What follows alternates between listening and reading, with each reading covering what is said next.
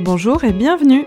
Je suis Constance Déon, coach professionnel et je suis ravie de vous recevoir sur le podcast de Mon Juste Équilibre. À chaque épisode, je partage avec vous des concepts et des outils pour très concrètement développer votre intelligence émotionnelle.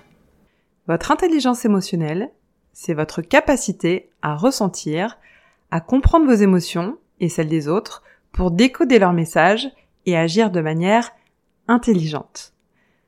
Dans cet épisode 0, je vais vous expliquer pourquoi j'ai créé ce podcast et ce que vous pouvez en attendre.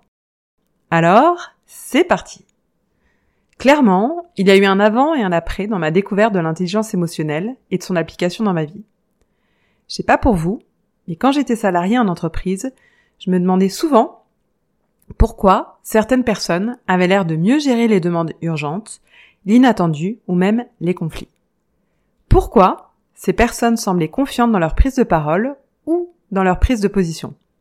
Bref, pourquoi ces personnes avaient plus de facilité que d'autres dans leur savoir-être? Bon, évidemment, quand je vous dis cela, c'est que je ne me considérais pas comme telle et que je rêvais secrètement de découvrir le mystère de ces personnes-là.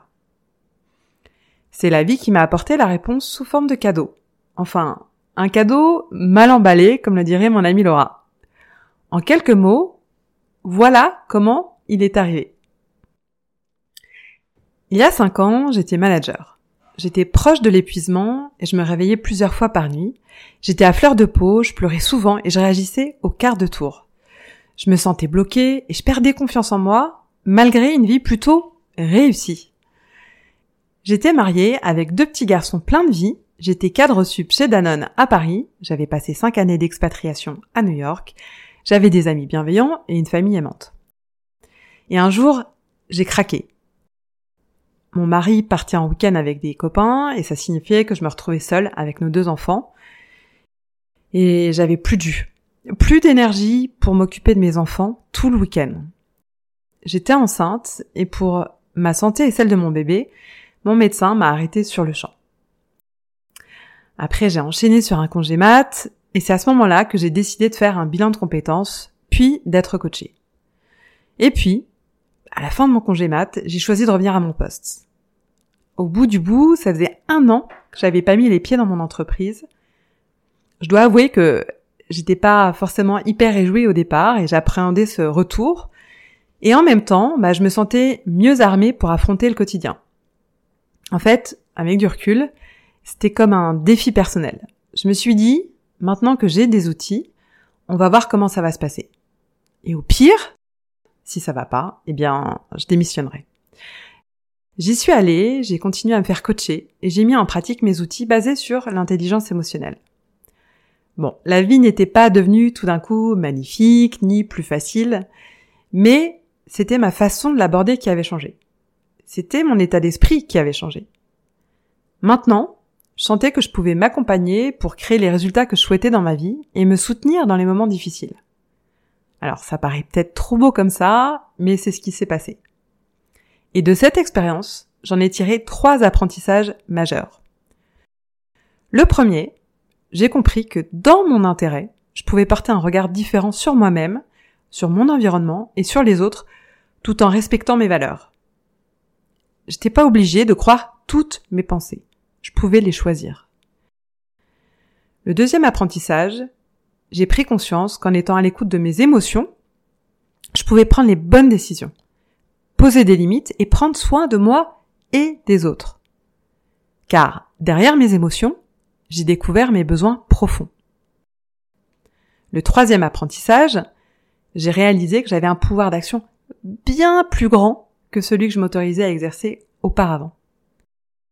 Je pouvais oser plus. En fait, c'est moi qui me freinais le plus. Et c'est ce qui m'a donné envie de devenir coach professionnel. Grâce à ce cadeau mal emballé, je me suis intéressée au sujet de la santé mentale. Mon cas était loin d'être isolé. il y a deux constats qui m'ont interpellé. Premier, c'est l'état actuel de la santé mentale des salariés en France. Aujourd'hui, plus d'un salarié sur deux présente une détresse psychologique, un état qui recouvre à la fois des symptômes de dépression et d'épuisement.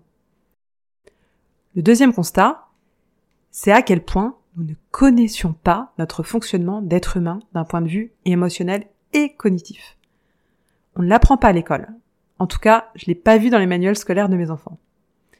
Et pourtant, c'est la base de tout.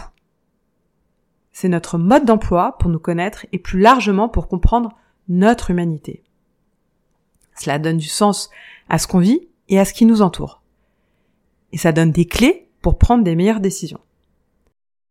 C'est pour toutes ces bonnes raisons que j'ai créé le podcast de mon juste équilibre.